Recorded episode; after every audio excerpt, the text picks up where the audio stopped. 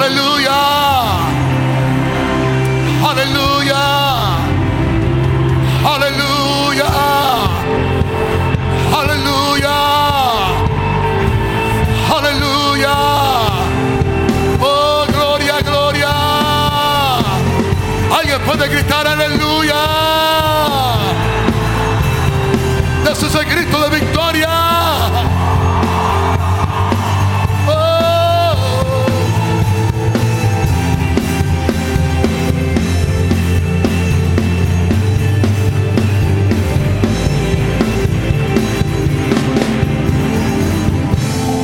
Aleluya. Aleluya.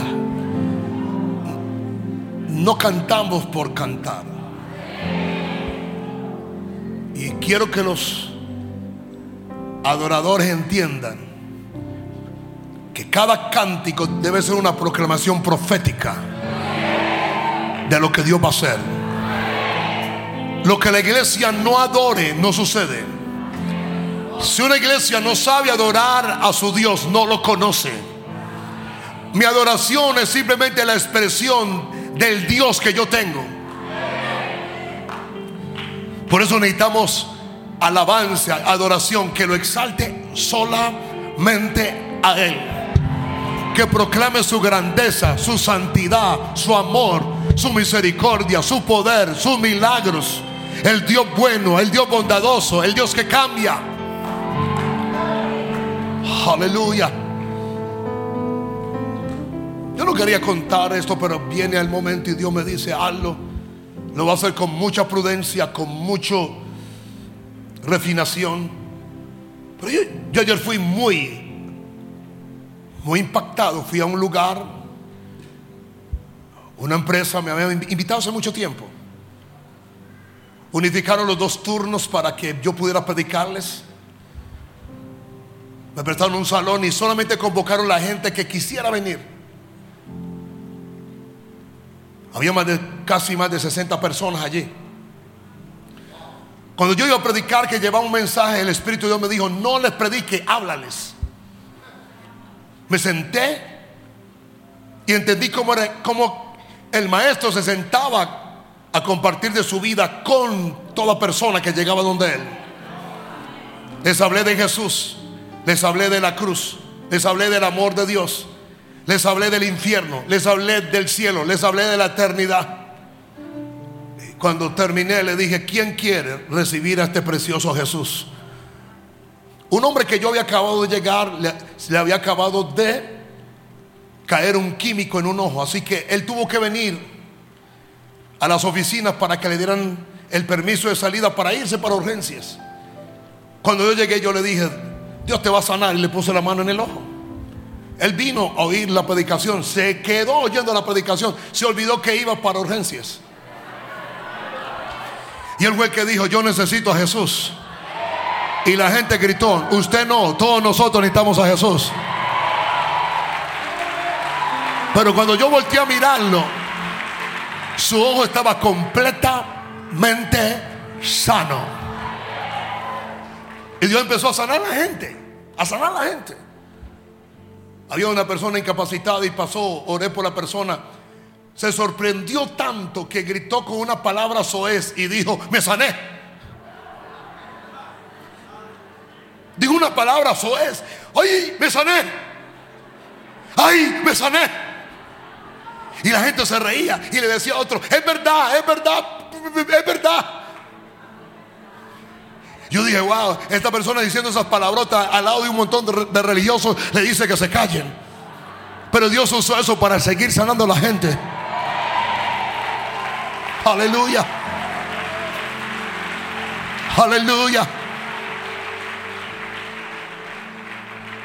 Una señora había venido a trabajar, tenía un problema en su rodilla, había estado incapacitada mucho tiempo, le tocó ir a trabajar, su esposa vive en un barrio donde tienen que bajar cuadras en escalas, algo así. El, Señor la bajó 10 cuadras a, a, caballo, la montó en el autobús para que viniera y por la tarde me llaman y me dicen, mira lo que pasó, la señora llegó a su casa tranquila por la tarde, tocó la puerta, el esposo le dijo, oye, ¿y quién te trajo?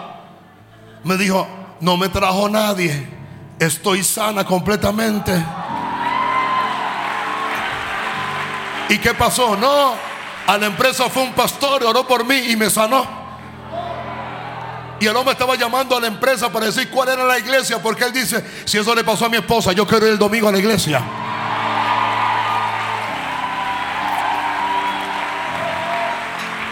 Después pasó otra persona, se manifestaron los demonios. Imagínate, los demonios. Ahora sí, la esposa se puso álgida porque la gente empezó a mirar porque, oh, yo fuera. Cuando se paró la, señora, completamente sana. Entonces la de recursos humanos dijo, entonces pase Julano, Julana, Perana, aquí, allá, la otra aquí, porque ninguna de ellas se va hasta que el pastor no ore por ellas. Aleluya. Gloria a Dios. Después la gente venía con mucho respeto. Quiero hablar con usted uno o dos minutos. Mire, la convicción de pecado. Yo, me pasa esto, yo hice esto, yo soy culpable de esto, lo otro. Yo, ¿qué, ¿Qué pasó aquí? Diga el poder de Dios en operación. Y yo quiero que usted entienda algo. Usted puede creer algo con todo el corazón. Pero si usted no está atrevido para declararlo, usted nunca lo va a ver. Usted puede tener una fe que mueve el mundo, pero tiene una boca inmunda que habla siempre, ah, habla siempre duda, temor. Eh, no hay, no tengo. Esto está muy duro. ¿Qué día el de hoy? Usted sabe. Yo conozco gente que siempre viven en la lucha. Yo no vivo en la lucha, yo vivo en la victoria. Aleluya. Dije, vive la victoria, vivo en la victoria. Vivo en la victoria. Alguien puede levantar la mano y decir, yo vivo en victoria. Yo me preparo para la batalla. Pero Jehová es el que me da la victoria. Él nos da la victoria. Y ahora, Padre, en el nombre de Jesús, yo tomo autoridad sobre todo este valle de Burra. Yo tomo autoridad sobre toda esta ciudad. Yo tomo autoridad sobre todo este país ahora mismo en el nombre de Jesús. Y le ordeno a Satanás y a todos sus demonios que suelten las almas. Suelta las almas.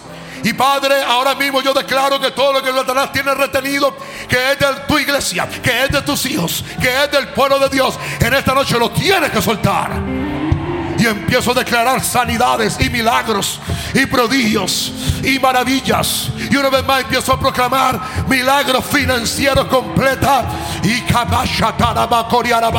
empiezo a declarar, oh, herencia. Somos hijos de Dios y heredamos. Somos hijos de Dios y nos he dado terrenos, edificios, casas, posesiones, dinero. Lo que Satanás nos ha querido robar. Oh, Dios nos lo va a regresar. Dios nos lo va a regresar. Dios nos lo va a regresar. Dios nos lo va a regresar. Cien veces más. Cien veces más. En el nombre poderoso de Jesús. Y ustedes gritan. Aleluya. Voltea a su vecino y dígale, estoy en el lugar correcto. A la hora correcta. Con la fe puesta en Jesús. Y en la palabra de Dios y en cualquier momento, cualquier cosa puede pasar. Fíjense que yo a esta gente le hablé un poquito acerca de la fe y después me testificaron que fue más la gente que se sanó escuchando la palabra que por los que oré por ellos. Voltea a su vecino le amo, le quiero. Estoy saludando a un redimido de Dios. La herencia de Dios está sobre ti. Eres hijo de Dios con poder. Siempre estarás santo, sano, libre, gozoso, bendecido, victorioso y muy próspero. ¿Alguien aquí lo puede creer conmigo, por favor? Aleluya. Puede sentarse en la presencia del Señor. Aleluya. Wow, wow, wow, wow, wow, wow, wow, wow, wow. ¿Alguien aquí puede orar en el Espíritu un momentito? Vamos, vamos. Abra su espíritu. Bro, bro, araba. Espíritu de sabiduría. Espíritu de revelación. Espíritu de comunicación. Espíritu de inteligencia. Oh, La unción para expresar, para explicar, para hablar para proclamar oh Shikababa los misterios y los secretos de Dios están en este lugar. Oh Shirababa empiece a orar. Tengo oídos para oír. Tengo la fe de Dios para recibir. Cualquier cosa puede pasar. Padre solamente di la palabra di la palabra di la palabra. Mi Jesús di la palabra. Siervo de Dios di la palabra. Y todo va a cambiar en el nombre de Jesús. Estamos hablando del proceso de la creatividad. Y yo quiero compartir con usted en esta noche, Dios está creando dentro de ti. Diga, Dios está creando dentro de mí. Diga, dentro de mí. Hay algo que Dios ha destinado. Hay algo que Dios ha determinado en su soberanía. Y es afectar, crear y cambiar el mundo por todo lo que hay dentro de sus hijos. Dios, en vez de trabajar afuera en el cosmos, está trabajando en el espíritu de cada hijo de Dios. Por eso tiene que entender que su destino, su visión, su asignación, su llamado, determinará la salvación de muchas personas. Determinará el cambio de su familia determinará la salvación de todos los suyos y determinará aún el cambio de una ciudad. Déjame decirle algo, todo lo que Dios ha creado en los cielos ahora lo está recreando, lo está creando dentro de ti. Por eso tu destino, tu llamado, tu asignación, la unción, la gracia que Dios ha colocado sobre ti es la solución de Dios a este mundo. Aleluya. Debemos vernos como Dios nos ve. Claro, en humildad, claro, en sencillez, claro, sin orgullo, claro, sin ninguna prepotencia, pero Dios está fabricando algo dentro de ti que va a cambiar el mundo. En Filipenses 2.13 está la escritura centro de este mensaje, porque Dios es el, es el que en vosotros, es el que en vosotros, ahí dentro de vosotros, diga conmigo, produce Dios está produciendo, Dios está engendrando, Dios está procediendo, Dios está criando, Dios está llevando, Dios está rindiendo, Dios está dando fruto, Dios está produciendo dentro de ti. El Evangelio es más que cargar una Biblia. El Evangelio es permitir que Dios produzca dentro de mí la solución que hay afuera. Ahora mismo Dios está produciendo dentro de ti antes de que venga cualquier necesidad. Dios lo sabe, Dios lo sabe, Dios lo sabe. Pero usted dice, ¿por qué aparentemente yo no veo un cambio afuera? No, porque Dios no está haciendo nada afuera, todo lo está haciendo dentro de ti. Por eso trae la palabra, por eso trae el mensajero, por eso trae la unción profética, por eso trae visiones y sueños, por eso te da un deseo por algo, por alguien. Dile a tu vecino, dile, el poder de tu deseo puede cambiar el mundo para siempre.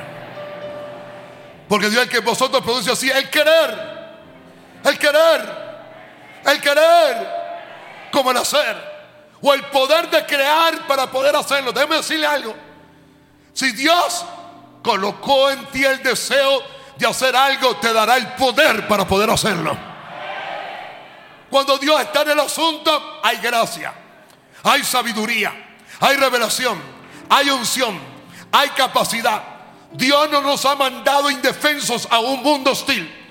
Dios, Dios nos ha mandado sin armas a un mundo contrario. Dios nos ha mandado completamente armados para esta batalla. Y la mejor arma se llama Cristo en mí, la esperanza de gloria. La mejor arma se llama que yo soy el templo del Espíritu Santo. La mejor arma es que yo soy la habitación de Dios aquí en la tierra. La mejor arma es que yo cargo a Dios. Oh, poca gente. ¿Cuándo aquí cargan a Dios, por favor? El día que entendamos, que entendamos, que así como Jesús se encarnó en el vientre de María, y ahora Jesús se encarnó en nuestro espíritu, y que entendamos que es Cristo en mí la esperanza de gloria, todo va a cambiar. Muchos de ustedes están esperando que Dios haga un milagro y Dios no lo va a hacer sin sus manos sin su boca, sin su mensaje, sin su proclamación, sin que usted no lo crea y no lo diga. Dios no crea con la mano, Dios crea con la boca. El mundo responde a la palabra de Dios. Jesús dijo, las palabras que yo os hablo son espíritu y son que vida. Y Jesús dijo, y Dios dijo, y después Jesús vino e hizo lo que el Padre hizo. Hay más de 32 veces que Dios lo dijo en Génesis 1. Pues después Jesús aparece y después de que está lleno del Espíritu Santo empieza a decir, mar calla, viento enmudece. Higuera, sécate. Quiero, se sano. Claro, se limpio. Demonio, sal de él. Panes, multiplícase. No lo hemos descubierto. Usted está esperando que Dios le cambie la historia cuando usted va a cambiar su propia historia. No me están oyendo. Tus palabras van a definir lo que tú vas a hacer. Más vale que tu boca se comunique con lo que Dios está creando aquí adentro. Y yo creo que Dios allá adentro está recreando restauración, sanidad, liberación, poder, gracia, liberación de miles de personas. Yo estoy preñado con más de 40 millones de colombianos que van a conocer a Jesús. Porque yo estoy preñado con la, con la voluntad de Dios para este mundo. No hay tal cosa que Dios te mandó a hacer algo y que tú no tengas la habilidad para hacerlo. Se requiere poder creativo para cambiar este mundo. El querer como el hacer por su buena, diga buena voluntad. ¿Cuál es el trabajo de Satanás? Sacarte de la voluntad de Dios para que no opere el poder del deseo y la habilidad para hacerlo. Todo creyente que pierde la voluntad de Dios pierde el poder creativo de Dios dentro de él. Pierde el enfoque, pierde la dirección. Dice, la viviente dice, pues Dios según su bondadosa determinación es quien hace nacer en ustedes. Continuamente algo están haciendo aquí. Y no es mío, no es de la carne, no es de los demonios, es de Dios. Toda necesidad tuya externa, Dios la está creando internamente. ¿Alguien me está escuchando aquí?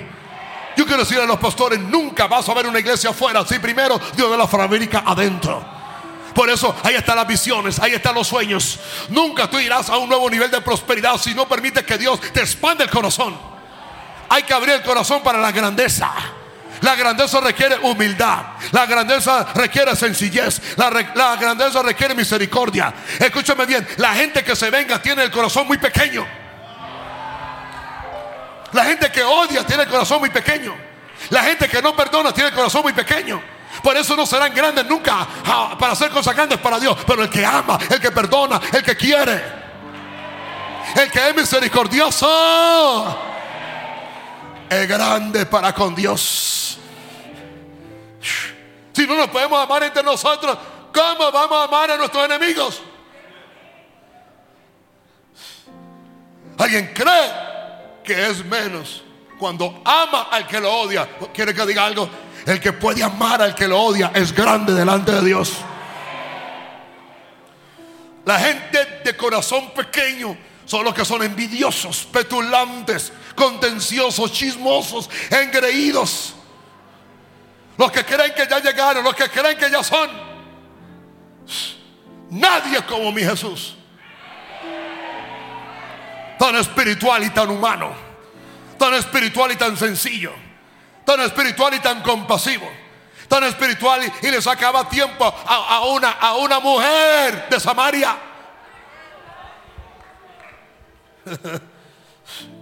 y usted no puede sacar tiempo para con los suyos. Pero en esta noche algo van a hacer de Dios en usted.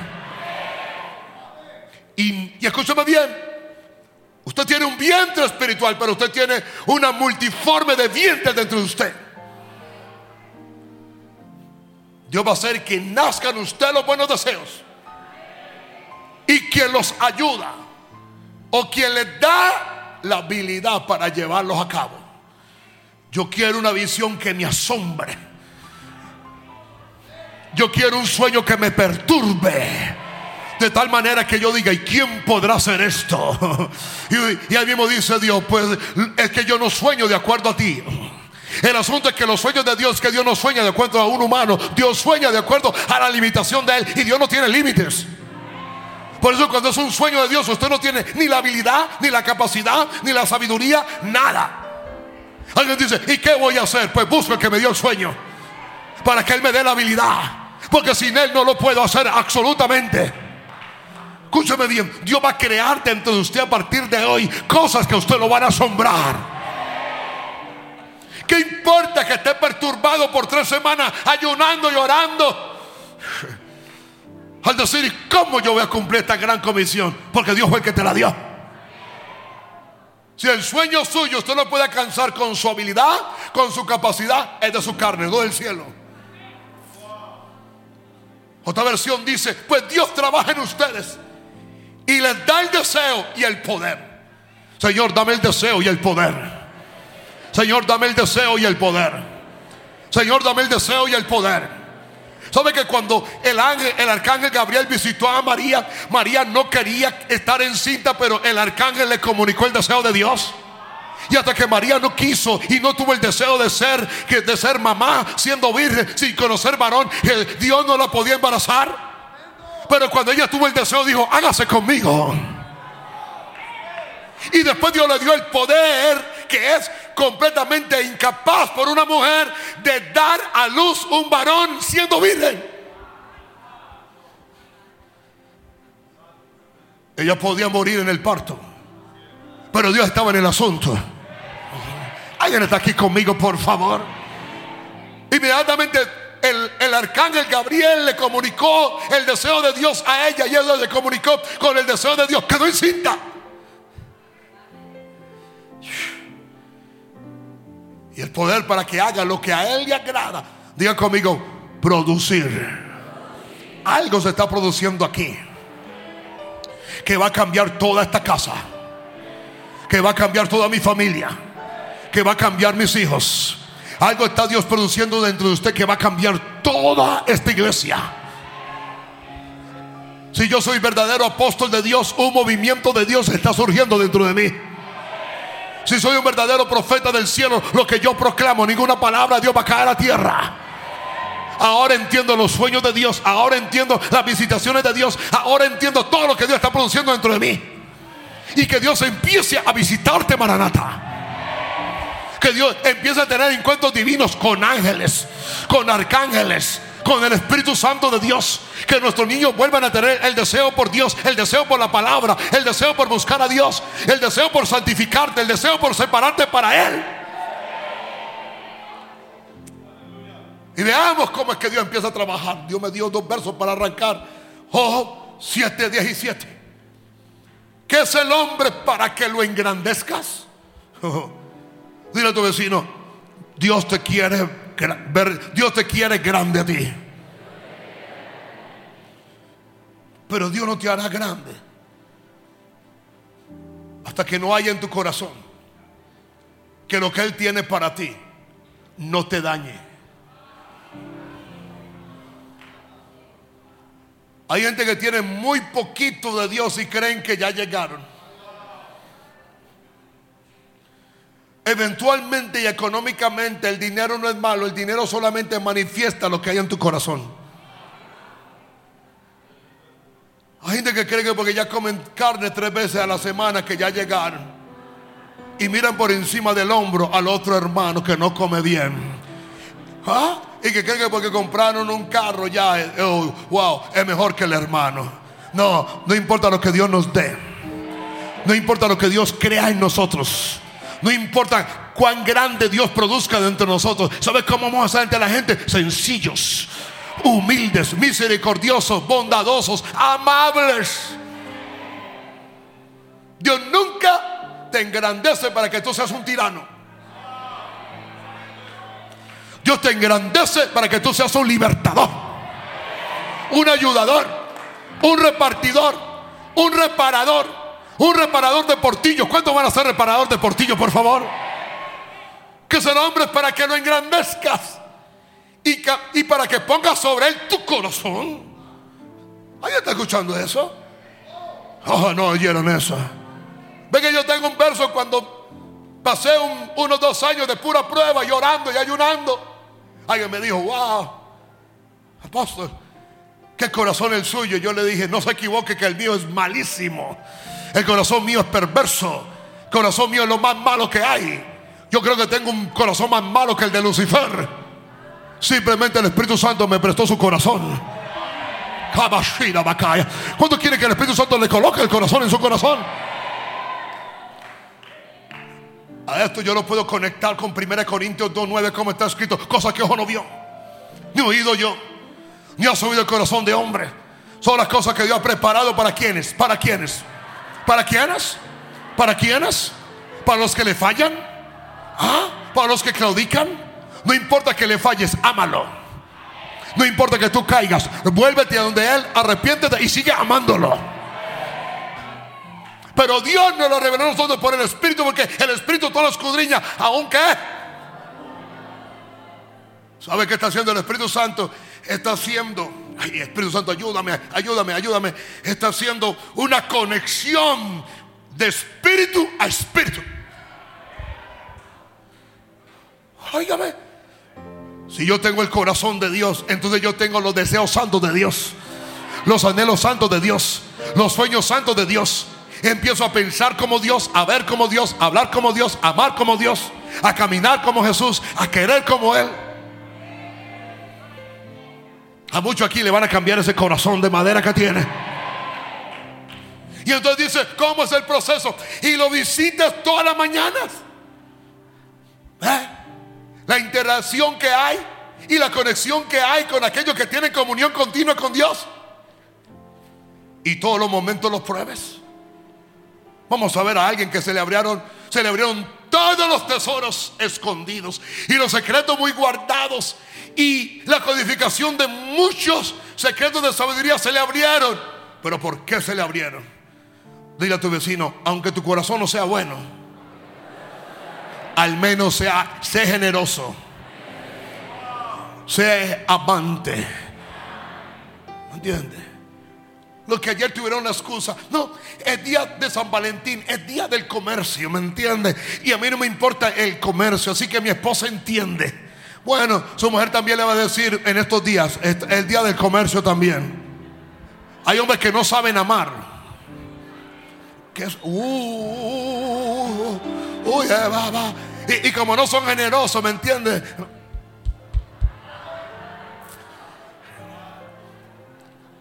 Ellos quieren que su esposa lo atiendan bien, ¿me entiendes? Lo quieran mucho. Y ellos son así todos más fríos que un témpano de hielo. No es que es la costumbre que yo tengo con mi mujer. Yo llevo 30 con la mía. Y es como si ayer nos hubiéramos casado. Oh, poca gente aquí no sabe y entonces pasando los años regulan a su mujer, la regulan. Mire, mire mamita, usted sabe cuánto lo quiere, no por los besos que le dan, ni por la intimidad que le piden, sino por lo que usted le dan. se puso esto frío. A muchos se le fue el deseo ya. Diga, corazón generoso. Por eso, el que deja de dar, deja de amar. Yo conozco cuando alguien ya no quiere el ministerio y la iglesia, lo primero que dice es, yo no diezmo. Porque el hombre cuando no ama a su mujer, ya no le merca.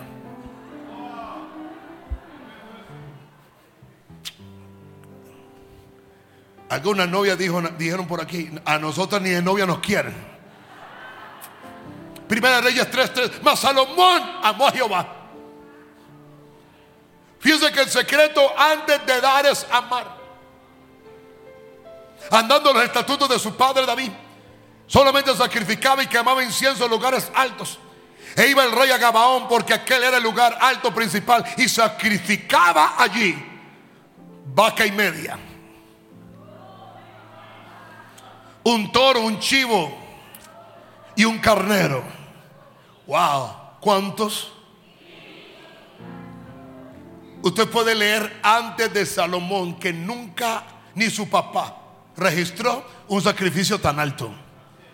Por eso, el que mucho dio, mucho obtuvo.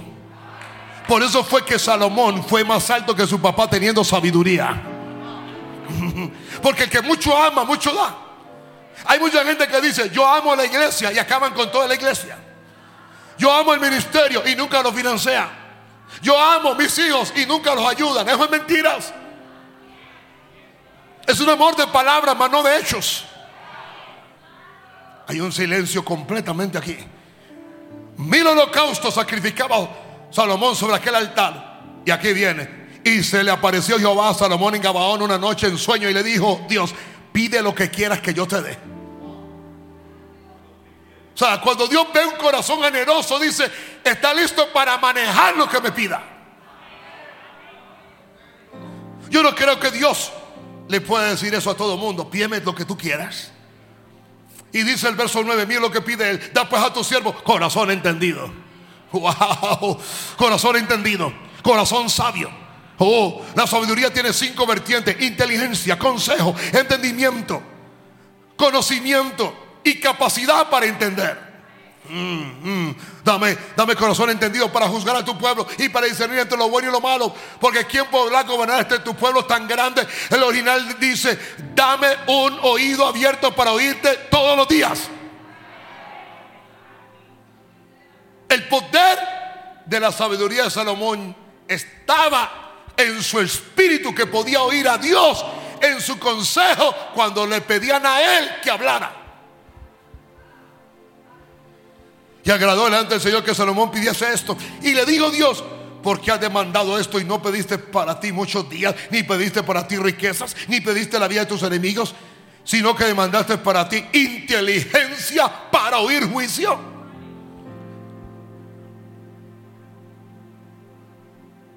Muchos quieren milagros financieros cuando nunca han sido fieles con Dios, dando lo que es de Dios. Aleluya. Cuando tú tienes que enfrentar algo, que tú puedes decir, Señor, fuera de servirte y de amarte, yo soy un diezmero fiel. Y mamón no me va a robar ni un solo peso. Y mamón no se va a robar ni un solo metro de tierra. Y mamón no va a dañar nada de la casa. Y mamón no se va a robar la herencia que me pertenece a mí.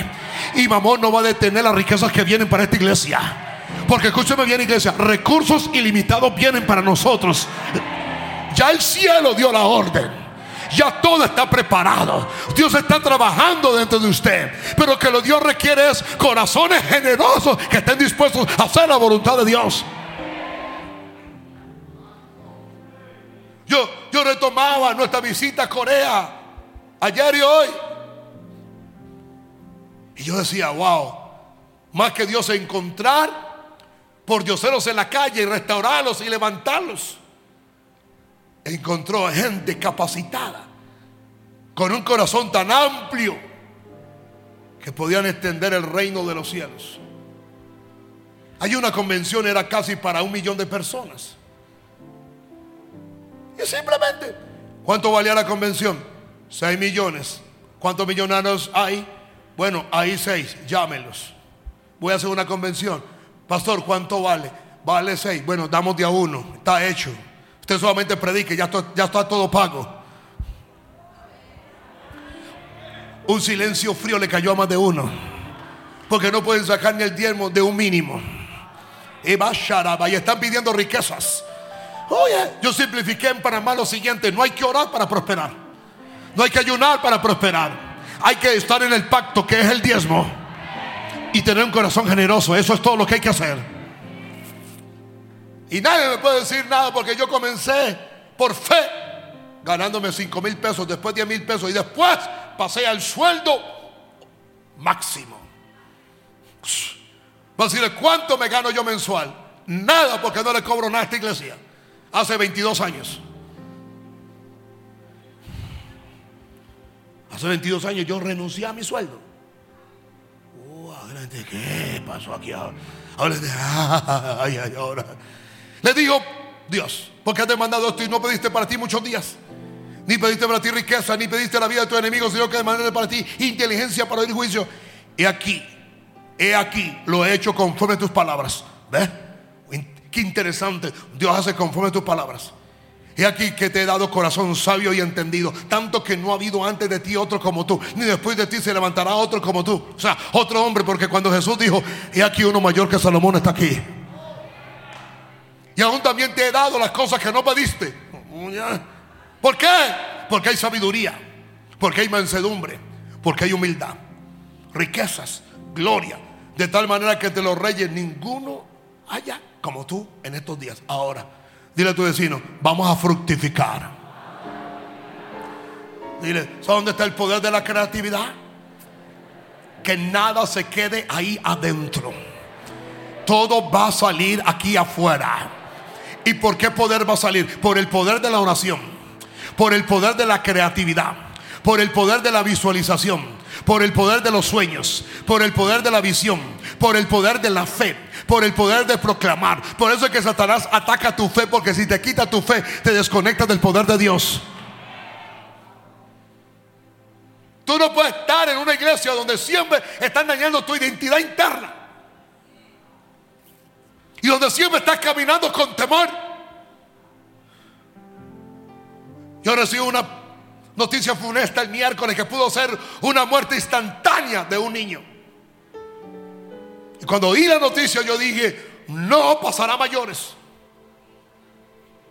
¿Me entiendes? Cuando llegué a la clínica y vi al niño, yo dije, Señor, gracias. Porque se suponía que el accidente fuera de otra manera. Después el, médico me explica, mire, se pueden infectar las heridas, el niño lo vamos a entrar a cirugía enseguida, cualquier cosa puede pasar y hoy no va a pasar nada. Y le dije al niño, mírame bien, nada se va a infectar, tú vas a salir bien de aquí.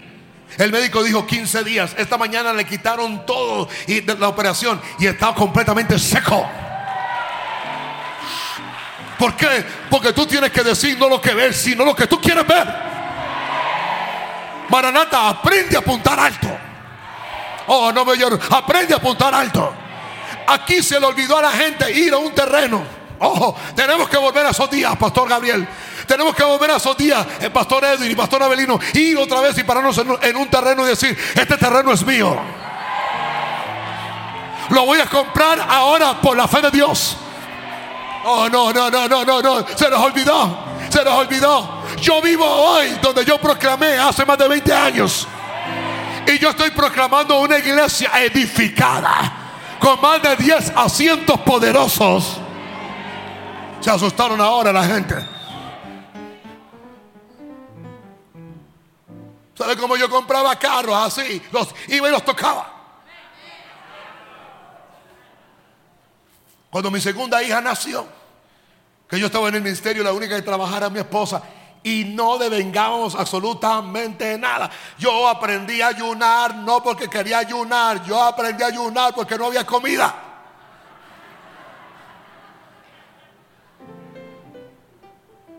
Por eso es que yo, a esta linda mujer, la contemplo tanto. Porque ella en el momento más difícil, ella fue la que trabajó. Ella se iba en cinta de Daniela y no teníamos ni ropa para ella, así que ella tenía que colocarse sus uniformes. Así que Daniela no se desarrolló mucho en el vientre. Así que cuando Daniela iba a nacer, la médica me dijo, bueno, escoja entre la bebé o la mamá. Yo, ninguna de las dos. Yo le sirvo a Dios. Y ninguna de las dos va a morir. Y yo mañana voy a venir por las dos y Dios lo va a hacer. Y aquí están. Dios nunca nos ha fallado. Y Dios nunca te va a fallar a ti. Lo que pasa es que ustedes se detuvieron de soñar, de querer, de llamar, de profetizar, de proclamar y de permitir que Dios creara dentro de usted. Hay muchos que se están quejando de la aflicción y de la prueba. A para qué la aflicción y la prueba. Para Dios ensanchar el corazón. No te quejes de la prueba. La prueba vino para darte un corazón ancho, profundo, misericordioso, bondadoso. Porque donde hay bondad y donde hay perdón, Dios dice, voy a trabajar bien grande dentro de él.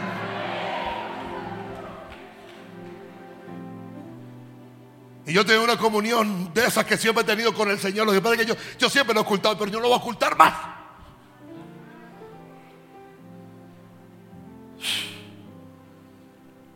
Yo estaba recién convertido y yo, Dios, Dios me dijo, pide mañana el día libre. Dije, imposible que me den el día mañana libre. Dios me dijo, debe ser imposible, obedéceme. Jefe, necesito mañana el día libre. Yo no descansaba como ustedes o como estos soldados de chocolate aquí que si, si entran a las 7 no pueden trabajar hasta las 8. Que porque está muy extenuado. Tenemos un déficit de trabajo de toda la semana. Yo descansaba un, un día cada seis meses. Recuerde que Dios no busca vagos. Yo nunca he visto un vago en el ministerio. Y los que lo hay están quebrados.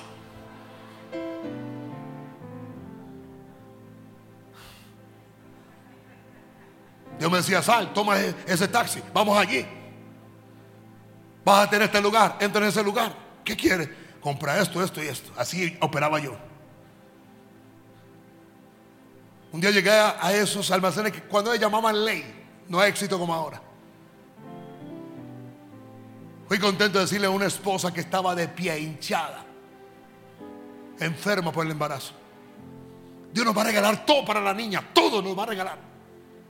Obviamente ya, este está bien, yo bien cansada, no he podido comer bien, trabajando bien duro y ahora viene que Dios nos va a regalar todo. ¿Tienes dinero? No. Dios me dijo, vamos a escoger y a tocar todo lo que la niña necesita. Ella lo hizo por amor y por, obediencia a mí. Tocamos todo. Declaramos todo. Yo me fui para mi casa tranquilo. A las dos semanas apareció. Que fue una hermana de ella que venía de México. Esperanza, ven. Le trajimos un regalo a la niña. Todo lo que, todo lo que colocamos y pedimos estaban envueltos en ese paquete. Cuando yo vi todo eso, yo dije, ¿y por qué no le impuse manos a todo el almacén? ¿Sabe, ¿Sabe cuándo fue la primer cota para, para comprar este terreno? ¿Sabe cuándo tenía que dar? Yo fui al poblado, me enfrenté a un supermillonario que me trató mal. Y yo le dije en su cara, ¿cuándo quiere que le dé el dinero? Pues bueno, el pronto pago son, son tanto. Y yo le dije, y yo le dije, bueno, no tengo eso, pero yo le voy a dar 35 mil dólares dentro de ocho días. Wow, pastor, usted, usted es millonario. Usted no me conoce.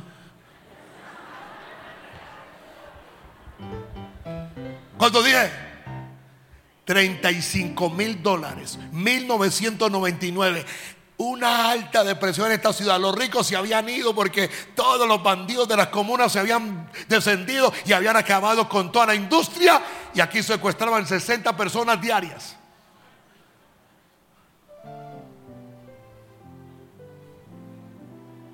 Hello. Pasó toda la semana cada día se achicaba más. No pasaba nada.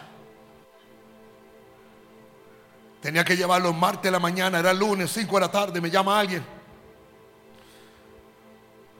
Papá, un señor tuvo un accidente, pero se salvó de milagro. ¿Usted lo puede atender? No. Por favor.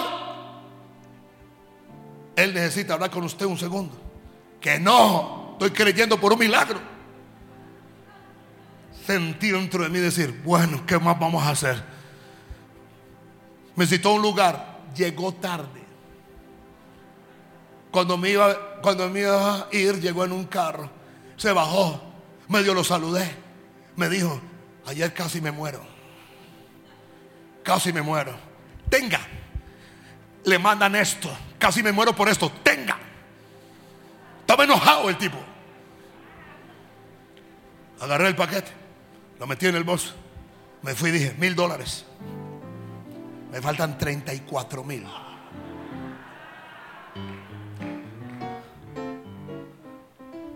Llegué a mi oficina, abrí el paquete, 35 mil dólares exactos.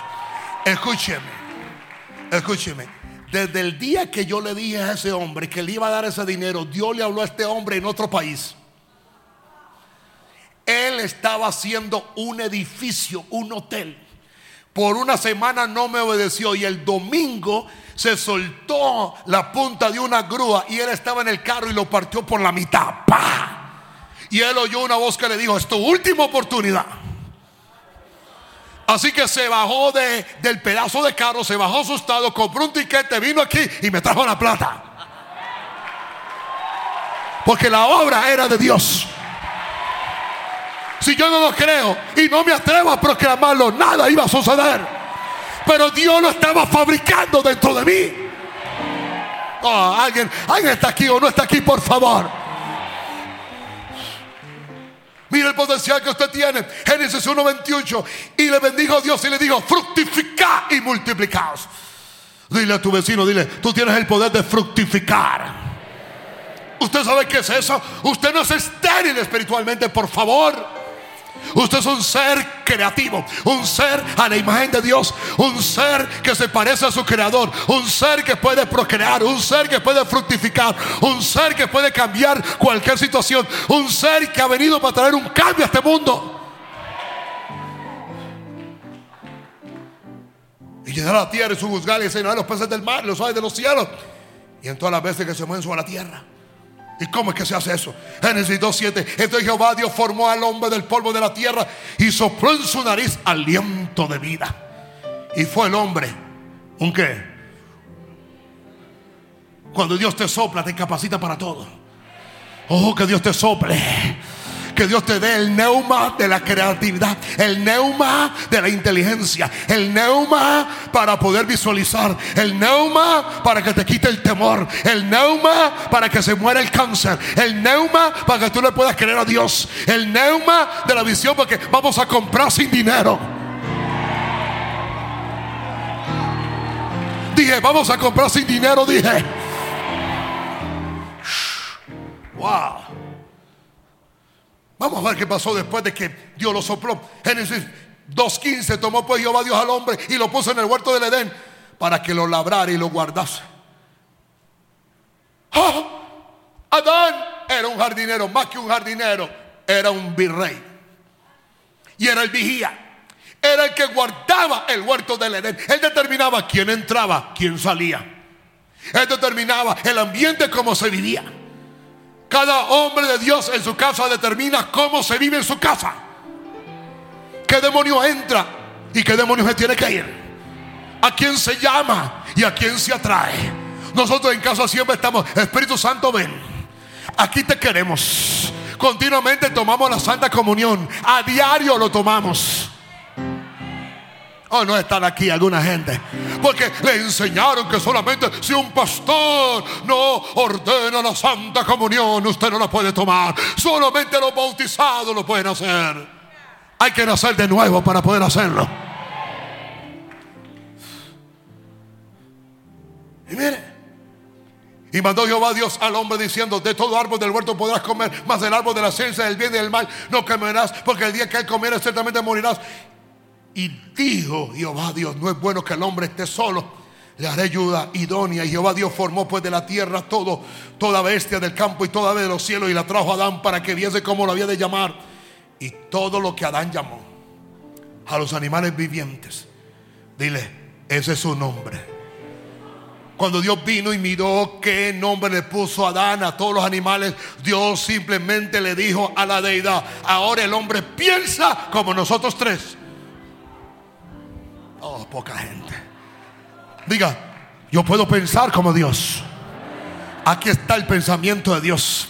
Aquí está la mente de Dios. Aquí está el alma de Dios. Aquí está el corazón de Dios. Aquí está la disposición de Dios. Aquí están los afectos de Dios. Aquí está la voluntad de Dios. Aquí están los deseos de Dios. ¿Qué me dice Jesús? Quiero ser limpio.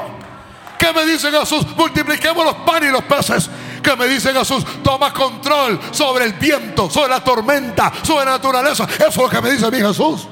¿Qué me dice Jesús? Camina sobre el agua. Hay poca gente aquí. ¿Qué me dice Jesús? Sana enfermos, limpia leprosos, resucita muertos, establece el reino de Dios, toma autoridad, multiplícase. Y recuerde que él en Capernaum compró una casa que era la casa de él. ¿Sabe por qué él no brincó cuando le rompió en el techo de la casa? Porque era su casa. Ay, bendito sea el Señor. como usted no lee la Biblia. Uh, él no puede recostar la cabeza ni en una almohada. Él no puede tener nada. Y tenía un tesorero. Y tenía unos, unos, unos harapos tan feos de ropa que los romanos se dividieron la textura del vestido que tenía. Y en Apocalipsis apareció con una cadena y un, y un medallón de puro oro que brillaba como el sol. Démoslo ahí, porque, oye, a Jesús le gustan las cadenas, le gusta el oro.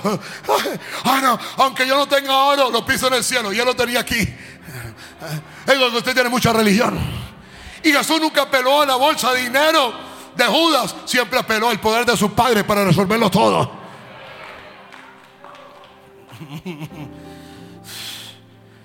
Juan 20, 22. Y habiendo dicho esto, sopló y le dijo: Recibí el Espíritu Santo. Diga, recibe el Espíritu Santo. Y cuando vino el Espíritu Santo que vino, diga, un viento recio que soplaba sobre toda la casa. Oh, hemos vuelto a ser recreados. La cruz, la sangre, la redención de Jesús y el Espíritu Santo acentúan que hemos sido redimidos a la misma clase de Dios. Tenemos ahora la misma vida de Dios. Dios ahora nos acaba de compartir su propia vida. No tenemos otra vida, tenemos la misma clase de vida. Poder creativo, poder de resurrección, poder de sanidad, inteligencia, sabiduría, poder, está ahí. Pero todo lo que está ahí solamente responde al manual. Cuando alguien crea algo, trae un decálogo y dice, estas son las instrucciones para que funcione. Ok. Los carros de alta competencia o los carros de muy alta gama traen una compensación donde el carro se maneja en diferentes maneras. Si tú solamente lo manejas suave o en D, vas a estar tranquilo. Y tú dices, wow, qué carro, uh, qué bien este carro. Pero si tú lo colocas Sport o Turbo, ¿me entiendes? ¿Sabes cómo están muchos en D y creen que ya llegaron? Aquí están las instrucciones. El manual de la vida que hay aquí adentro. ¿Sabe por qué la gloria de Dios rompió el velo? ¿Y por qué salió de la, de la casa de Salomón? Porque ahora tú eres la casa. Escúchame bien, la misma gloria que bendecía a Israel ahora está dentro de ti. La misma gloria que caminaba con David para someter naciones es la misma gloria que está dentro de ti. Y que así tú no vas a prosperar y que no vas a cambiar nada y que no vas a alterar tu familia y que no vas a alterar tu futuro. Mil veces no. La historia está en tu boca. El futuro está en tu boca. Los sucesos de Dios están en tu boca. Lo que tú digas, así te será hecho. Conecta lo que estás diciendo con lo que Dios está creando aquí adentro. Se requiere el manual, el decálogo de Dios para desatar todo lo que hay aquí adentro. Pues Satanás nos trae decálogos humanistas. ¿Sabe qué está produciendo Dios en ti antes de, de, crear muchas cosas? Está produciendo justicia y alabanza. Por eso, la gente que no le alaba no permite que Dios crea dentro de él. Por eso adora. Muchas veces, en muchas situaciones, Israel no oró, los reyes no oraron, los profetas no oraron, alabaron, cantaron, gritaron, la alabanza desató lo que Dios había colocado dentro de ellos. Hay situaciones que no necesitan ni ayuno ni oración, sino Cristo de victoria. Sino de oración de alabanza. Hay situaciones que solamente lo van a cambiar cuando tú levantas las manos en la mañana y dices, Señor, gracias. Te alabo, te adoro por tu bondad, por tu misericordia. Mis ojos ven este día. No hay nadie como tú. Y empiezas a adorarle y empiezas a amarle. Y cuando Dios viene, el diablo se va. Alguien está aquí conmigo, por favor. Por eso a mí me gusta una alabanza ruidosa, expresiva, profética de la palabra genuina que declara, que habla, que canta.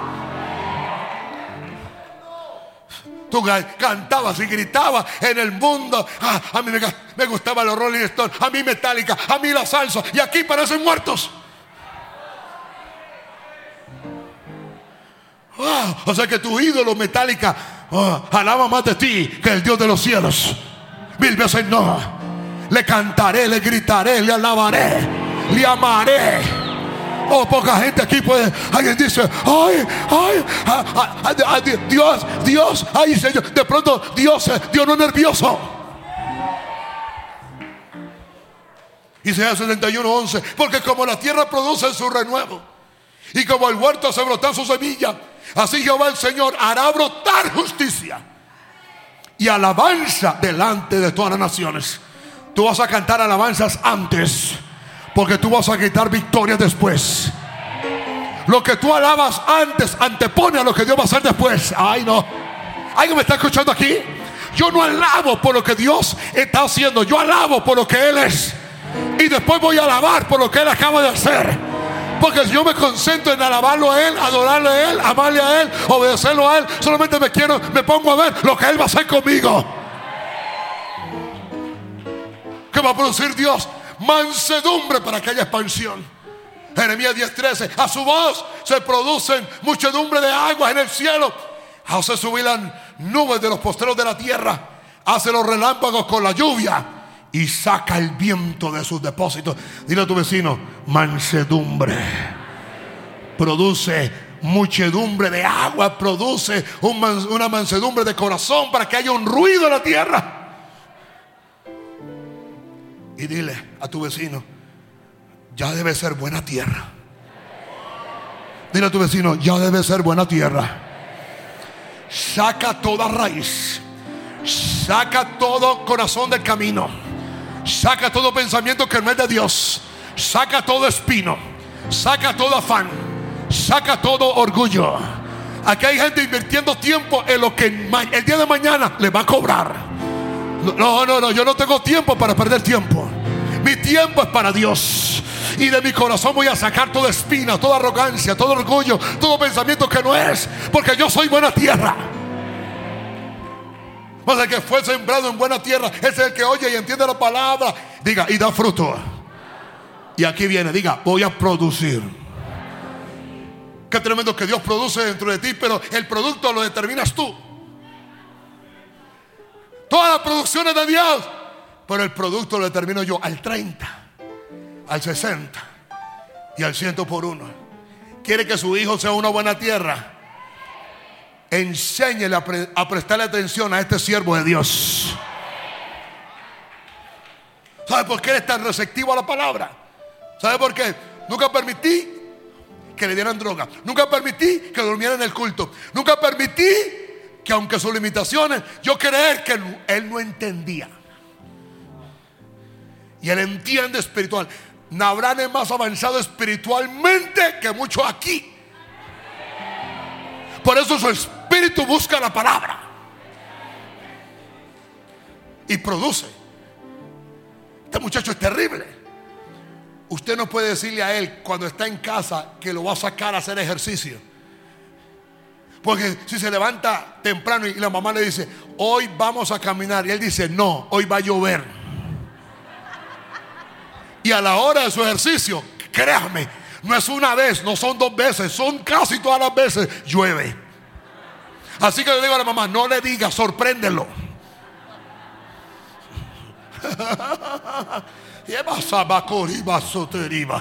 Oh, lo mejor, diga, produce arrepentimiento. El arrepentimiento es la conexión para volver a engancharme con Dios. El pecado me desconecta, el arrepentimiento me conecta con Dios una vez más. Dios no tiene problema con tu pecado es la actitud tuya para excusar lo que hiciste. No te excuses. No digas soy débil, no digas soy humano, no digas soy hombre. Di más bien soy un animal. Si te vas a excusar, di lo que dice la Biblia. Animal racional. Simplemente arrepiéntete ya. ¿Para qué tanta vuelta? Según de Corintios 7:10. Porque la tristeza que según Dios produce arrepentimiento para salvación. Dile a tu vecino, dile, debemos de vivir arrepentidos. De que no haya que arrepentirse, pero la tristeza del mundo produce que muerte. Ahora, diga, Él produce en vosotros. Diga, en vosotros. Diga, en vosotros. Pero Él no va a producir en vosotros hasta que no haya pues en vosotros ese sentir que hubo también en Cristo Jesús.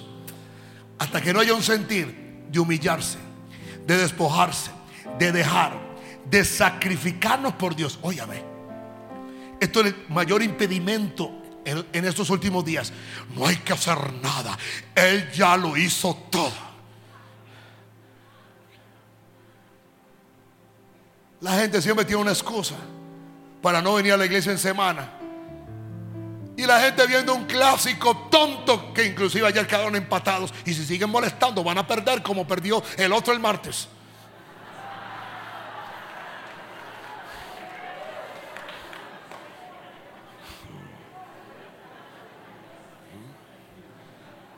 Son las diez y media y uno ve salir una, unas ancianas que yo, no sé cómo van al fútbol. Y saben más de fútbol que los comentaristas. Que ese yo no sé, no sirve para nada. Que el director técnico hoy no pensó bien. Y yo, esta viejita, en vez de estar orando y ayunando por la próxima generación. Mire, está a las 11 de la noche en el obelisco y no, no está diciendo que le van a robar. Y alguna gente no puede venir y que a la iglesia porque yo no sé qué van a hacer el otro día. El mundo va adelante. La iglesia va atrás porque no tienen gallardía para buscar a Dios.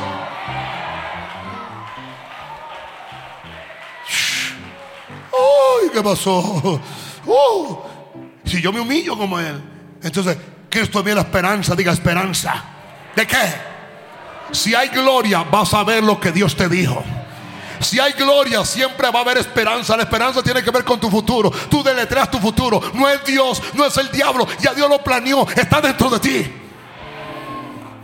Es simplemente, te lo voy a poner muy simple. Claro, te puede tomar mucho tiempo, quizá años, pero no importa, hazlo. Tú cierras tus ojos, inspecciona lo que hay dentro de tu espíritu y lo que tú ves es lo que tú vas a hacer. Galatas 4, 19. Hijitos míos, por quienes vuelvo a sufrir dolores de parto hasta que Cristo sea formado en vosotros. En la medida que Cristo crece dentro de nosotros, la grandeza para hacer el propósito de Dios se establece. Por eso recibe hoy la ley del Espíritu de vida dentro de ti. ¿Me entiendes? Dios está produciendo dentro de ti que, que el que levantó a Cristo de los muertos muere en vosotros. Él vivificará. Él vivificará. Porque de acuerdo al propósito será tu edad será tu permanencia, será tu actividad espiritual y natural. Cuando alguien pierde ese propósito puede morir antes de tiempo. Pero mientras que tú estés en ese propósito, ¿sabe algo? Si algún órgano falla, la ley del espíritu de vida. El poder de resurrección, escúchame bien, tú no vas a tener que pedir quien te cambie un hígado. Dios va a restaurar ese hígado. Tú no vas a pedir quien te quite ese tumor de la cabeza. Dios lo va a sacar. Porque la enfermedad se está entrometiendo entre tú, tu destino y lo que Dios te mandó a hacer. Y como tú estás en el centro del centro del centro del centro de la voluntad de Dios, Dios te va a libertar para siempre en el nombre del Señor. Oh, yeah. ¿Por qué? Diga, porque tenemos este poder en vasos de barro. Yeah. Imagínense. Un vaso de barro contiene todo el poder de Dios. Mi cuerpo humano es simplemente el enchufle de la gloria para que la gloria no me mate a mí y a los demás. Pero tenemos este tesoro en vasos de barro. No importa mi debilidad, no importa mi complejo, no importa mi incapacidad. Simplemente si tengo revelación, yo entiendo para que la excelencia del poder sea de Dios y no de nosotros. Porque la dádiva y el dador del corazón producirá en ti toda gracia. Mira, ha agraciado. Sea un dador alegre en todas las áreas. Ama, respeta, Siembra oración, siembra misericordia, sé bondadoso, ayuda al débil, ayuda al que tiene un complejo, levántale su autoestima, enséñalo al que no tiene, reparte lo que tiene, levanta al que está animado, fortalece al que está débil, ayuda al que está necesitado. Es, eres un dador continuo. Mi Biblia dice cada uno de como propuso su corazón. No con tristeza, usted no da con tristeza. Y tampoco da con necesidad porque usted no está haciendo un negocio. Porque Dios ama a quién, a quién. Y aquí viene. Y poderoso Dios para hacer o para producir que abunde en vosotros qué, toda qué. La gracia que tú no vienes te va a venir porque tu corazón es generoso. Y tengo una persuasión, diga, persuasión interna, diga. Diga, yo estoy persuadido de esto, diga, estoy persuadido de esto. Que que comenzó en vosotros la buena obra, la perfeccionará. Es muy simple como yo lo digo, no voy a morir hasta que yo no vea esta iglesia funcionando bajo los cinco ministerios.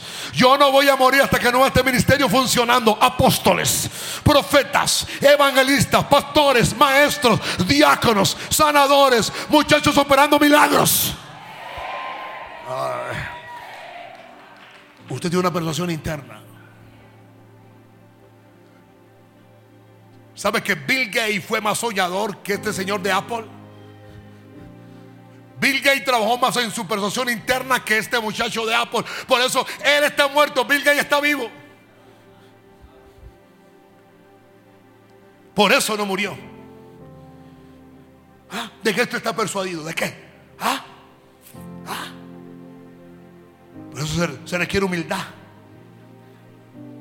¿Ah? Sino que se despojó a sí mismo tomando forma de siervo hecho semejante a los hombres y estando en condición de hombre, se humilló a sí mismo. Dile a tu vecino, haz morir las obras de la carne. ¿Sabe qué es lo que no le deja permitir a usted ver lo que Dios está produciendo en usted? Las obras de la carne. Eso es todo. Las obras de la carne encubren la obra del Espíritu. Eso es todo. Colosenses 3:5, hacer morir por lo terrenal en vosotros, en vosotros, fornicación, impureza, pasiones desordenadas, malos deseos y avaricia que es idolatría. ¿Qué es lo que lo va a sacar? Diga la palabra, diga la palabra, diga la palabra. Por favor, vuelva a la palabra, lea la palabra, oiga la palabra, escuche la palabra, colóquelo en su teléfono inteligente. Oh, bájelo, escúchelo, léalo. Colosenses 3:16, la palabra de Cristo mora en abundancia en vosotros, en vosotros, enseñando, exhortándonos a otros en toda sabiduría, cantando con gracia en vuestros corazones al Señor con salmos e himnos y cánticos espirituales.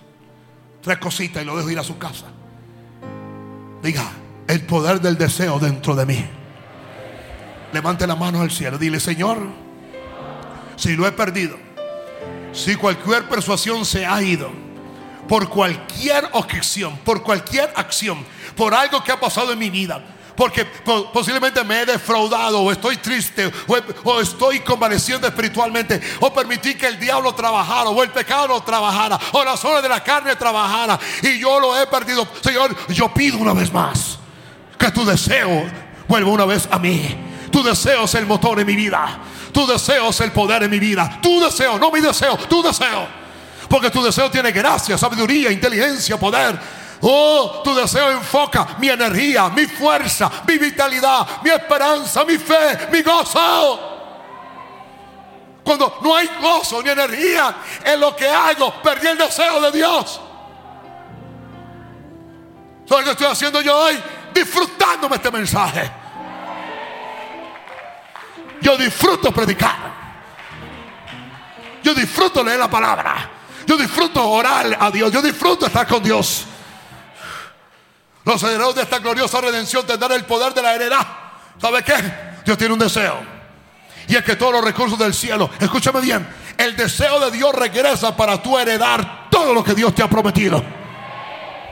Por lo tanto, no puedes caminar en pecado. No vas a caminar en pecado. Por lo tanto, no vas a caminar enfermo. Por lo tanto, no vas a caminar endemoniado. Por lo tanto, no vas a caminar oprimido. Por lo tanto, no puedes caminar pobre nunca más. Gálatas 4.1. Pero también digo, entre tanto que el heredero es niño. En nada difiere del esclavo, aunque es señor de todo. Dile a tu vecino, es tiempo de madurar. Dejémonos de niñerías. Por favor. Oh, nadie me habla, nadie me visita, nadie me quiere. Dice que aquel me miró feo. El que te mira feo, míralo bien. El que no te saluda, salúdalo bien. El que no te ama, ámalo todo. Debe comportarte como un niño, como una niña, como un resabiado. Con tanta tontería aquí y allá. Por eso es que tú no puedes heredar el tiempo de madurar de una vez por todas. Solamente tengo tiempo de cambiar los pañales a los que están recién convertidos, no a los que llevan tanto tiempo aquí. Es fácil cambiarle el pañal a un niño que mama, pero no a un niño que ya come compota con frijoles. Huele horrible. Le puede imaginar usted con pañal. Dice, ni yo me aguanto. Sino que está bajo tutores, curadores, hasta el tiempo señalado por el Padre. Así también nosotros cuando éramos niños estamos en esclavitud bajo los rudimentos del mundo. Diga, pero cuando vino el cumplimiento del tiempo, Dios envió a su Hijo, nació de mujer y nació de la ley, para que redimiese los que estábamos a la ley, a fin de que recibiésemos, diga, la adopción. La palabra adopción no fue que te adoptaron, la palabra adopción es que el cielo dijo, ya está maduro. Está listo para manejar esta unción, está listo para manejar este don, está listo para manejar esta gracia, está listo para manejar esta sabiduría, está listo para manejar estas riquezas. Está listo para manejar esa iglesia, porque si teniendo cinco no me busca, cuando tenga cincuenta se olvida de mí. Y por cuanto sois hijos de Dios, Dios envió en vuestro corazón el Espíritu de su Hijo, el cual clama, mamá, Padre.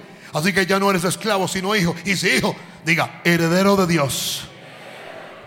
Ahora levanta la mano y diga, yo recibo el deseo por una visión y un sueño que bendiga al mundo. Oh, yo voy a soñar algo del cielo. Dios está produciendo algo que va más allá de mi propio deseo, algo que va más allá de mi propia casa, algo que va más allá aún de la gente que yo amo. Va a bendecir al que no me quiere, va a bendecir al que no conoce a Dios, va a bendecir aún a los que maldicen, va a bendecir toda la sociedad porque eso es lo que Dios quiere. Oh, 23:13. Pero si Él determina una cosa, ¿quién lo hará cambiar? Su alma deseó e hizo. Diga, su alma deseó e hizo. Él pues acabará lo que ha determinado de mí. Y muchas cosas como estas hay en él. Por lo cual yo me espanté en su presencia. Yo quiero que usted venga el domingo espantado. Me diga, papá, lo vi, estoy espantado. ¿Y ahora qué voy a hacer? Le voy a decir qué va a hacer. Busca el que le dio esa visión. Busca el que colocó ese deseo en usted. Busca el que está fabricando dentro de usted. Algo están haciendo hoy dentro de usted. De margen eterna. Oh, de calibre mundial. De calibre que va a cambiar naciones, situaciones, familia. Procesos de creatividad que van a cambiar la contabilidad económica del mundo. Van a cambiar los procesos médicos del mundo. Van a cambiar si la iglesia entendiera, nosotros seríamos los dueños de la creatividad del mundo.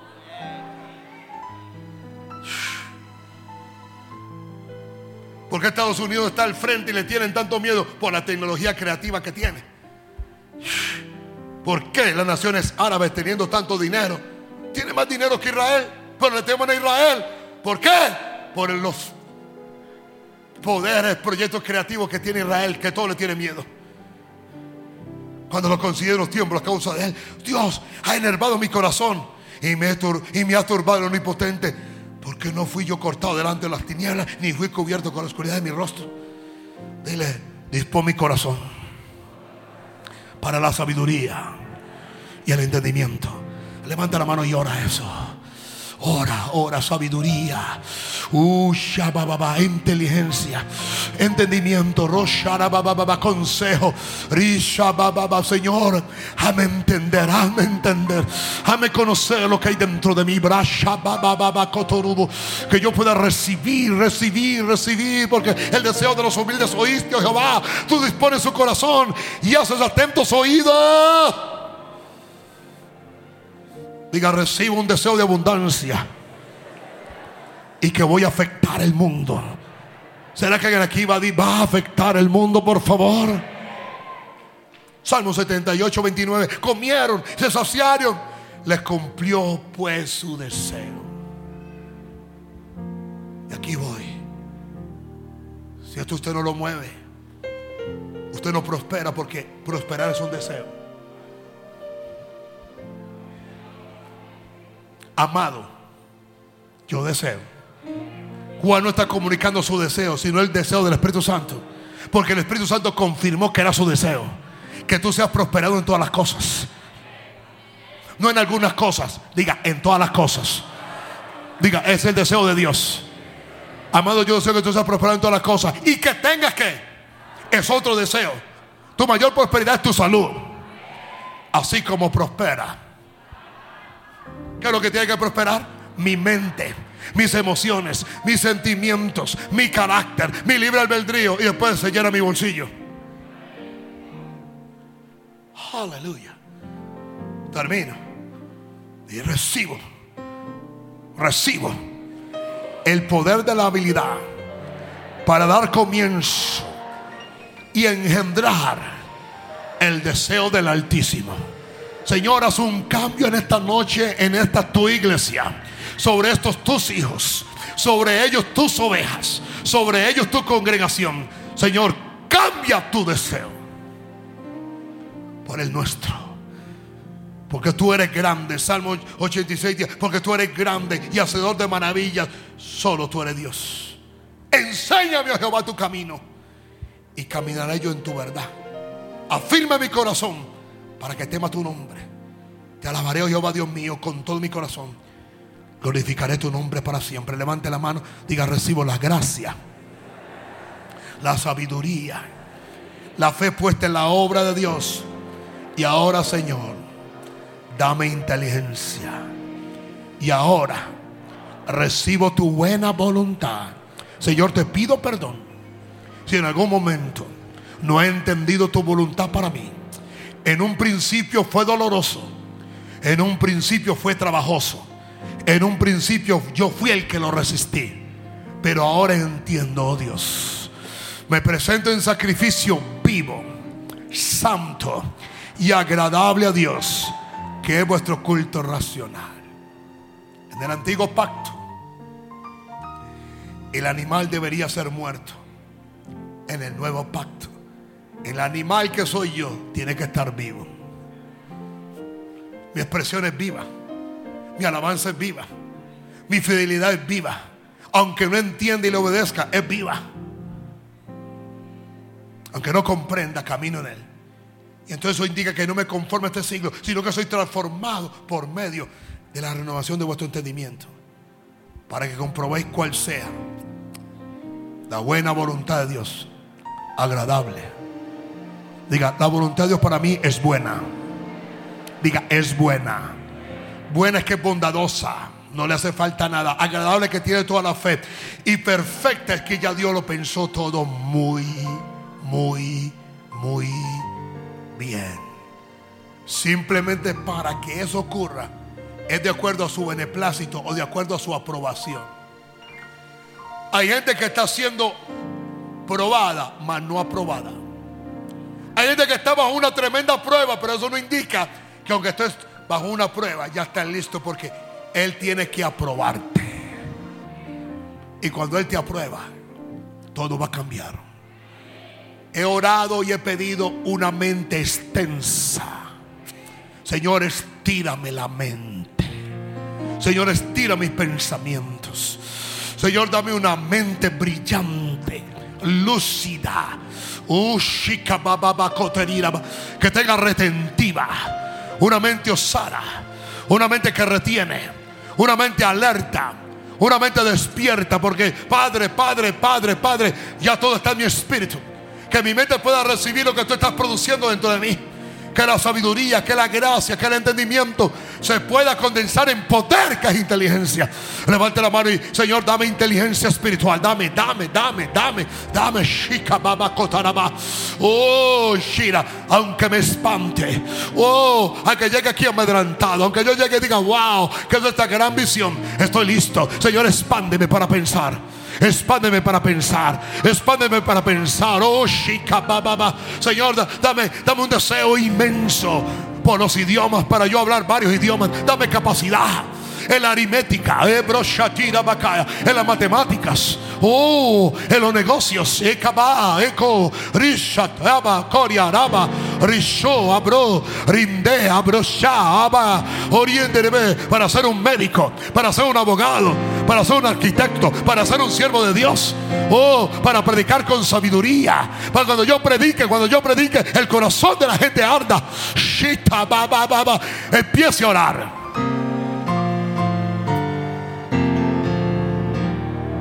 Y entienda, y entiéndame.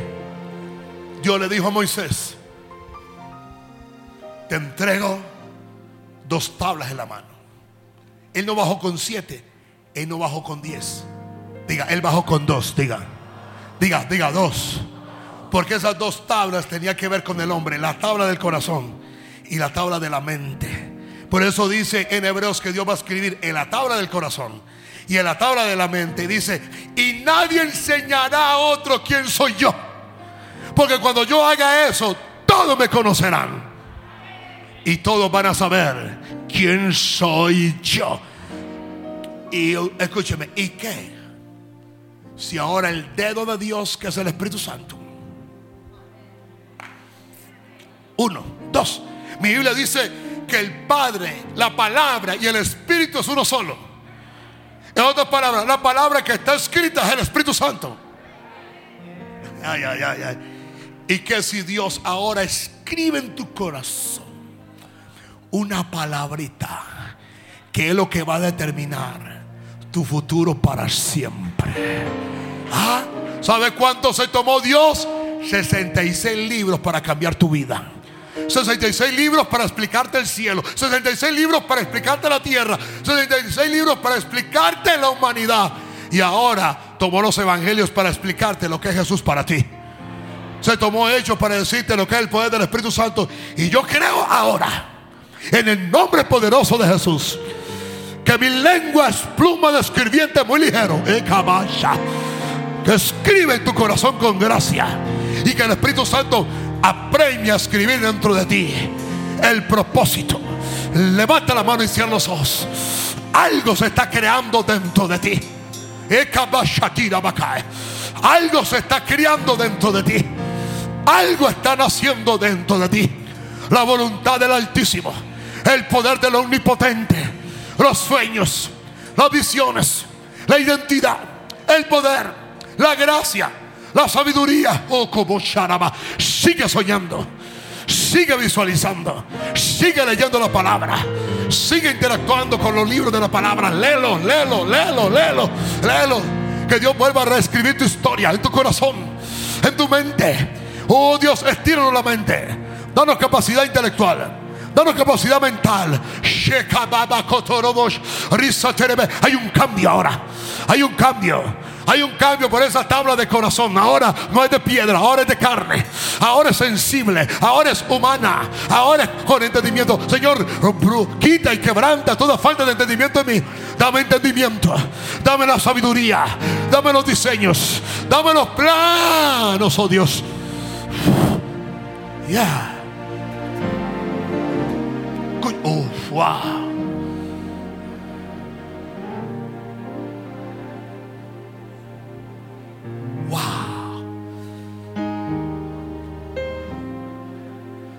¿Dónde fue que Dios colocó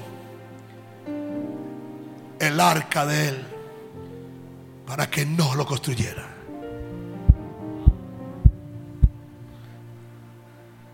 Lo hizo dentro de él. Tabernáculo se lo dio a Moisés. La estructura del templo no se lo dio a Salomón, se lo dio a David.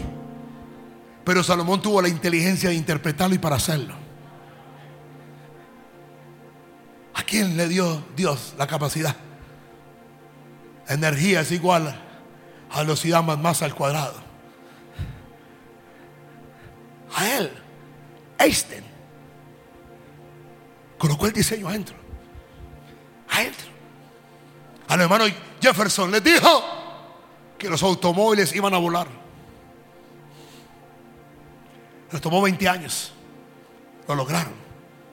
A un Harry Ford le dijo hey, los motores no pueden ser solamente de un bloque y de tres cilindros. Vamos a hacer motores B8. Y él encontró el diseño. Y sabe ahora, la tecnología donde regresó, diga, la tecnología. Es descubrir. Escúchame bien, las creaciones del principio y darles una explosión. Por eso ahorita hay camionetas, no de cuatro ni de, seis cilindros. Escúchame bien, se va a asustar. De tres cilindros. ¿Ah? De tres mil centímetros. Con un torque más grande para ahorrar combustible y tener mayor fuerza. Por eso ahora la industria automotriz no va a motores más grandes, sino a motores más pequeños. Con cajas secuenciales trictónicas más rápidas y con más cambios para tener que aceleración, fuerza y menos consumo. Por eso las carrocerías ya no son todas de en hierro, sino aluminio. Por eso los motores son en aluminio. Las carrocerías, son más livianas. Los motores más pequeños, más aerodinámicos y más poder. ¿Usted cree que eso de dónde vino? Del cielo.